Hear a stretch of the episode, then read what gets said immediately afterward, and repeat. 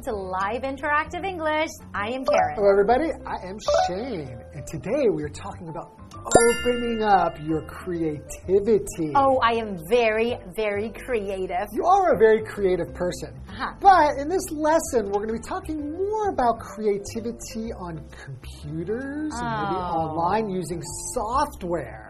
Okay, well. Are you good at using software on computers? well, I have to admit that I'm very good at many, many, many things, but Many, many, many, many. many, many, many, many oh, things. wow, okay. But computer is not exactly my thing. Wow. So you're not really computer savvy. No, I'm not. How about you? I think I'm pretty good. I mean, maybe above average. Like compared to me, right? Compare- it depends on who you're comparing me to. Compared to you, I am a genius.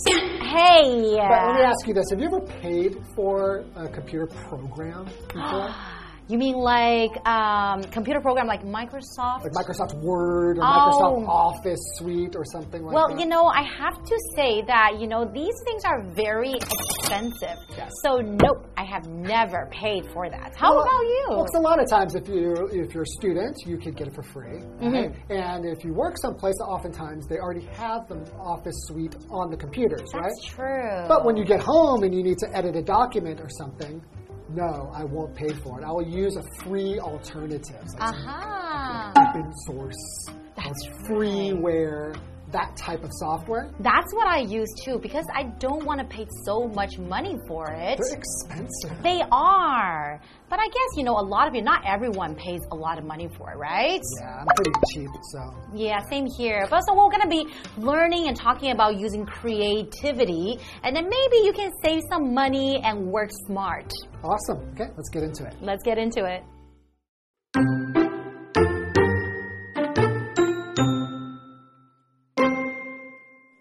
Anyone who has had to buy a software package such as Adobe Photoshop or Microsoft Office knows that they don't come cheap. In fact, they cost an arm and a leg. Fortunately, there are free alternatives out there such as GIMP or LibreOffice. Better yet, these alternatives aren't just free of charge.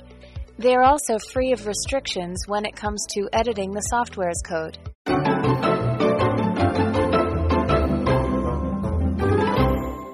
Today we are looking at part one of opening up your creativity, right? That's correct. So, what is creativity? Yeah, what is creativity, Shane? Right. So if you are a creative person, right, use your skill and imagination to produce something new, right? Like some art or things like that, right? Mm-hmm. So creativity is just the noun, the use of skill and imagination to produce something new or to produce art. Mm-hmm. So, for example, you could say this job requires both creativity and scientific knowledge. Nah, that's not really Not true, right? job, we don't really need scientific knowledge for this job. Sometimes we do teach science English. That's You are right. Right? Rarely, but yes, we do. if we're talking about computers and software, that's kind of like yeah, I guess. You're right. scientific, right? Computer science. Like learning how things work, right? Right. But are you a creative person? Do you use your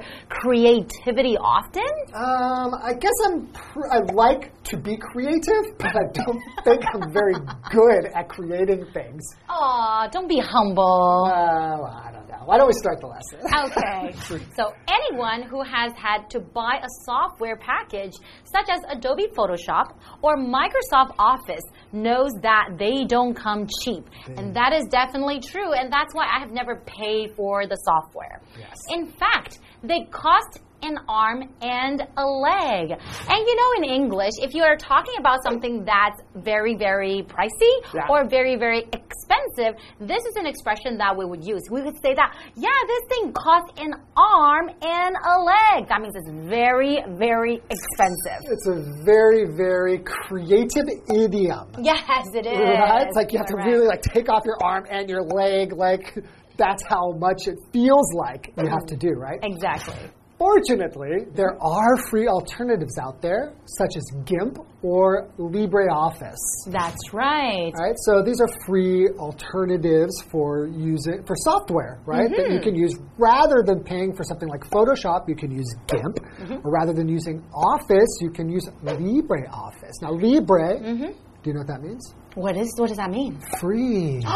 Really? Is that what it means? Free. So, So that a- means free. That's why you don't have to pay, right? I like free. Okay. But the alternative we're talking about is just that something like other options that you may have, right? exactly. Okay, and our next vocabulary word here is fortunately, and that is an adverb. So basically it just means by good luck, you know? Right. So for example, it's raining. Fortunately, I have an umbrella. Or I could say that I'm not very good at computers.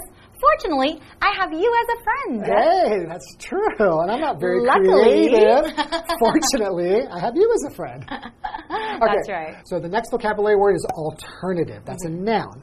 It's a thing that you can choose to do or have out of two or more possibilities. Oh, okay. Right. So other options Other you might be able to explore. Right, so- Okay, great. For example, the workers at the factory were left with no alternative but to go on strike. that means they have no choice, right? Yeah. No other options. We want more pay. Hmm. We want more pay, right? That's right. Okay, and let's continue with our lesson. Okay. Better yet, these alternatives aren't just free of charge. Mm-hmm. They're also free of restrictions when it comes to editing the software's code. Okay, that is something that I didn't know before because you know I'm not very tech or computer savvy. That means I'm not very good with computers. Savvy just means smart. Yes, that's right. So th- there are no restrictions when it comes to editing the code, right? So what does that mean? Like you can actually, you know, change it, Right. rewrite the code. Basically, it's just open for anybody to Mm. look at the code and then make a new version of it by changing the code to like maybe give it a different feature, a Uh-huh. different look, to make it maybe more user friendly. Wow. Right? So it's good when it doesn't have restrictions because you can keep improving it. Okay, so what is restriction? And that is a noun. It's basically a rule or law that limits what you can do or what can happen. Right. So in our example sentence, it says the government plans to ease import restrictions. Okay, to ease something, that means you don't want to have so many restrictions around it, right? Exactly. Just make it mm. easier to import stuff, right? That's right Okay, well, I think we have some time restrictions, so why don't we go ahead and take a break and we'll see you in a moment. See you soon.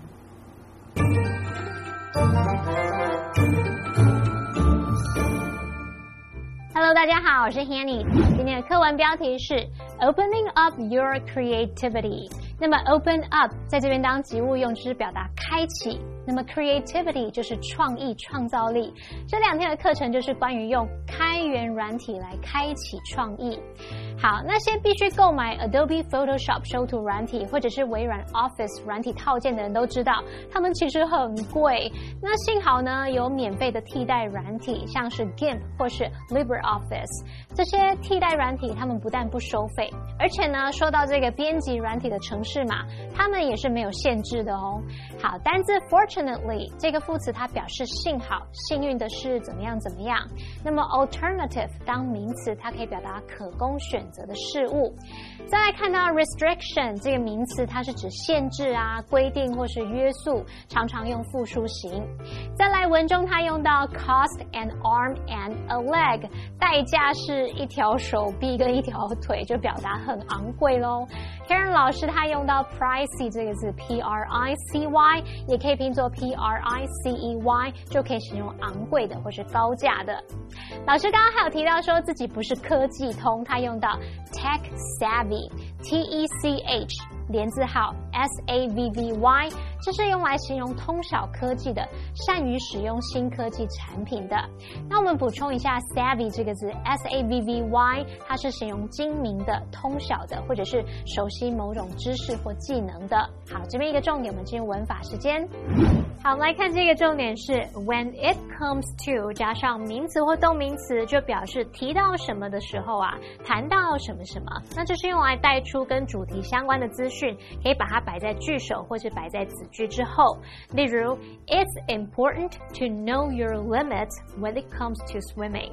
说到游泳，知道自己的极限是很重要的。好，那进入到课文中。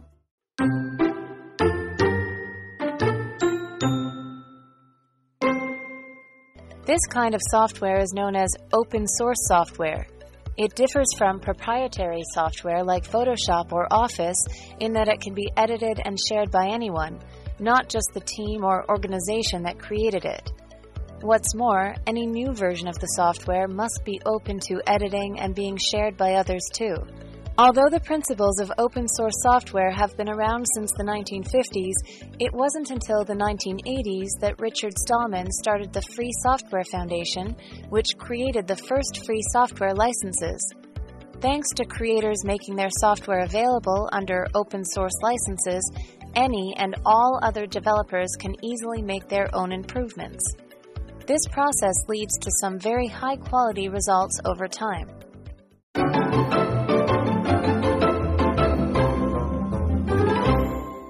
Welcome back, everybody. So before the break, basically we're talking about how expensive Mm-hmm. software can be, right? Exactly. Yeah, not everybody can afford software, like especially like the big name brand ones like Adobe and Microsoft. They really do cost an arm and a leg. Exactly. So- but like we mentioned before, I think there are, luckily, there are some alternatives out there. So actually, we can, still, some people can still use or they can still work on different documents or create different content, right? Right. Okay, well, let's continue. This kind of software is known as open source software. So we're talking about the open source software. These are the alternatives we were talking about. When we're, we're referring to source, Hmm. oftentimes we're talking about the source code, Mm-hmm. the code that makes up this software. Mm-hmm. So basically, that code, the source, is open for people Mm. to edit and to modify as they feel fit to do. Exactly. Right. It differs from proprietary software like Photoshop or Office in that it can be edited and shared by anyone, not just the team or organization that created it. Hmm. Right. So we have proprietary software. Yes, and what does that mean? Okay, so proprietary software is software that is owned by an organization or an individual as opposed to public domain software, which is freely distributed. So open source software, sometimes we call that public domain software. That just means it's out in the public where anybody can basically change it. Right? So Okay, so proprietary actually software is just like Microsoft, right? Right. And also like Adobe Photoshop, things that you have to pay for. things that are expensive. Mhm, exactly. Right, so we have a vocabulary word differ. So differ is a verb. So it just means to be different from something or even somebody. Mm-hmm. So here we're saying that the proprietary software differs from open source software, mm-hmm. right? So our example sentence, how does your new job differ from your old one? Mm, maybe you could say like, oh, it's easier. The tasks are different, The Hours are longer, and the, the pay is coworkers less. are nicer. So you're being very positive, I'm being very negative. As always. So, continuing. What's more, any new version of the software must be open to editing and being shared by others too. Mm-hmm. Right, so, open, open source. It needs to be open for everybody to edit and share. Okay, that sounds like good news for a lot of people, right? Right. So, although the principles of open source software have been around since the 1950s, it wasn't until the 1980s that Richard Stallman started the Free Software Foundation, which created the first free software licenses. Oh, wow. So, I never knew that. Okay, so he actually created the first free software licenses. So, what does that mean?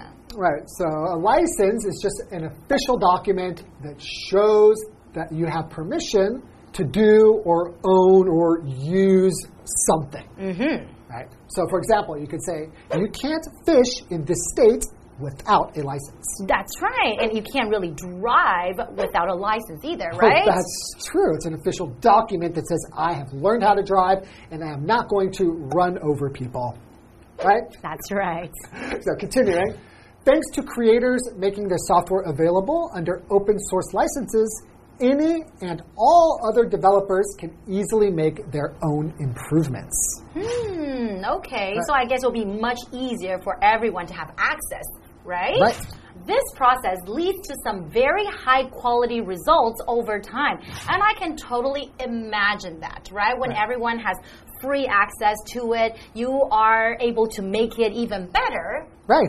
Yeah, and it can really become better even than the proprietary software. Exactly. Right, so there is software that I use that is open source software that I really think that it's much better Mm-hmm. than the stuff that you have to pay money for. well, I don't know if the ones that I use is much better, Because you, don't think 'cause you don't use the other ones because they're too expensive, right? But I think it's good enough for me. I think that's the important thing, right? Right. So for people who can't really afford paying for such a high price, I think this is definitely great news. It's great news for everybody. Yes. Exactly. All right, and that's all the time we have for today, and we will learn more about this topic next time. All right. See you guys next time.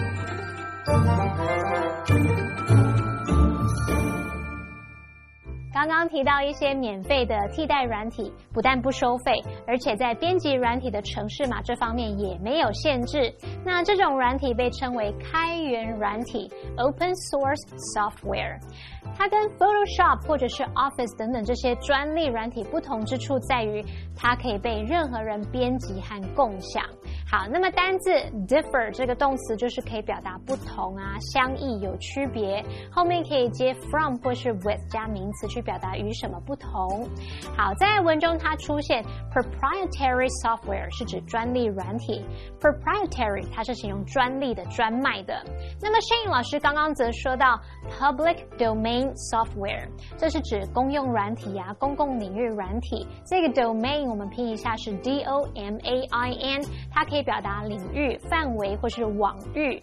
我们用 public domain 就可以指公众领域。好，课文写到说，虽然开源软体的原则从一九五零年代就已经存在了，但是直到一九八零年代才创立自由软体基金会，创建了第一个自由软体授权条款。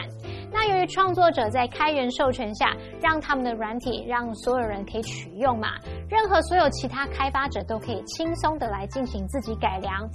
久而久之，这个过程呢，就产生了一些品质非常高的成果。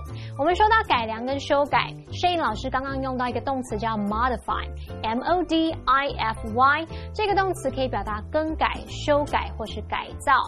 再来，文中他提到 free software licenses 是指自由软体授权条款。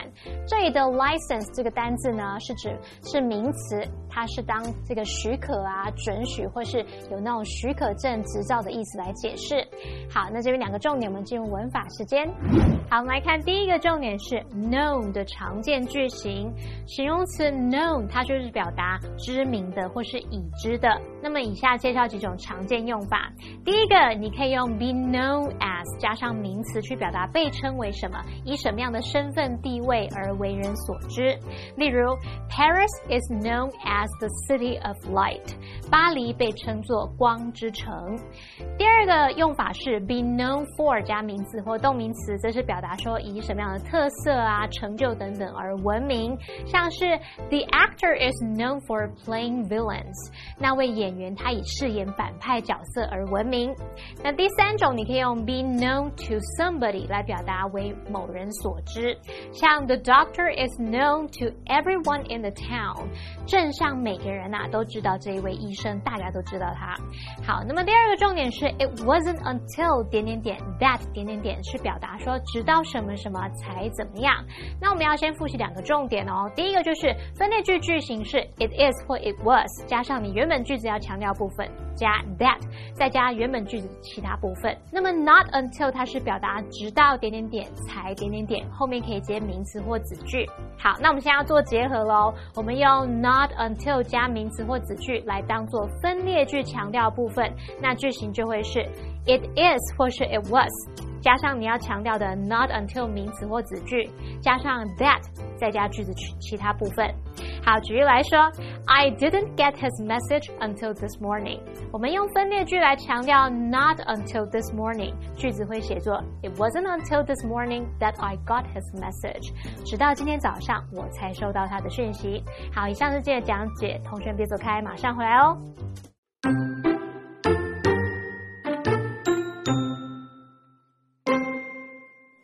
Anyone who has had to buy a software package such as Adobe Photoshop or Microsoft Office knows that they don't come cheap. In fact, they cost an arm and a leg. Fortunately, there are free alternatives out there such as GIMP or LibreOffice. Better yet, these alternatives aren't just free of charge. They are also free of restrictions when it comes to editing the software's code. This kind of software is known as open source software. It differs from proprietary software like Photoshop or Office in that it can be edited and shared by anyone, not just the team or organization that created it. What's more, any new version of the software must be open to editing and being shared by others too.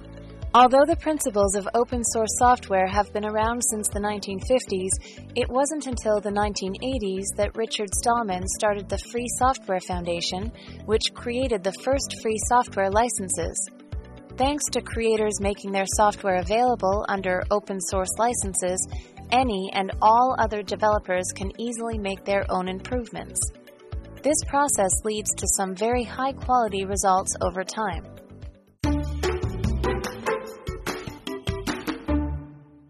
Baba provides information on local tourism, carries artwork created by resident artists of Lukang Artist Village, and sells healthy desserts and beverages.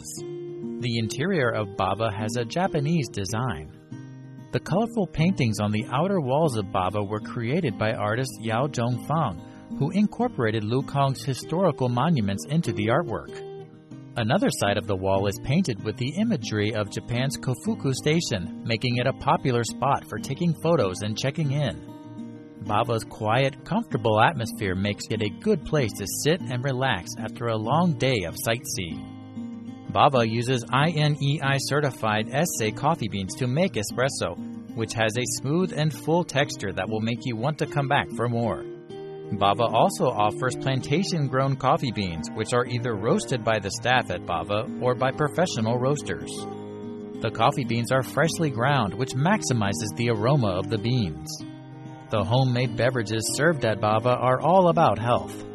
Chemical free produce and tea leaves grown by local farmers are used, thereby making clear the product's origin as well as flavor. The desserts are also made from top quality ingredients. Pierogi with meat is crispy on the outside and soft on the inside. It is so good that you won't be able to stop yourself from taking bite after delicious bite. As rays of sunlight seep through the window and dot the coffee shop, visitors can enjoy not only the delicious food, but also the luxury of absolute relaxation.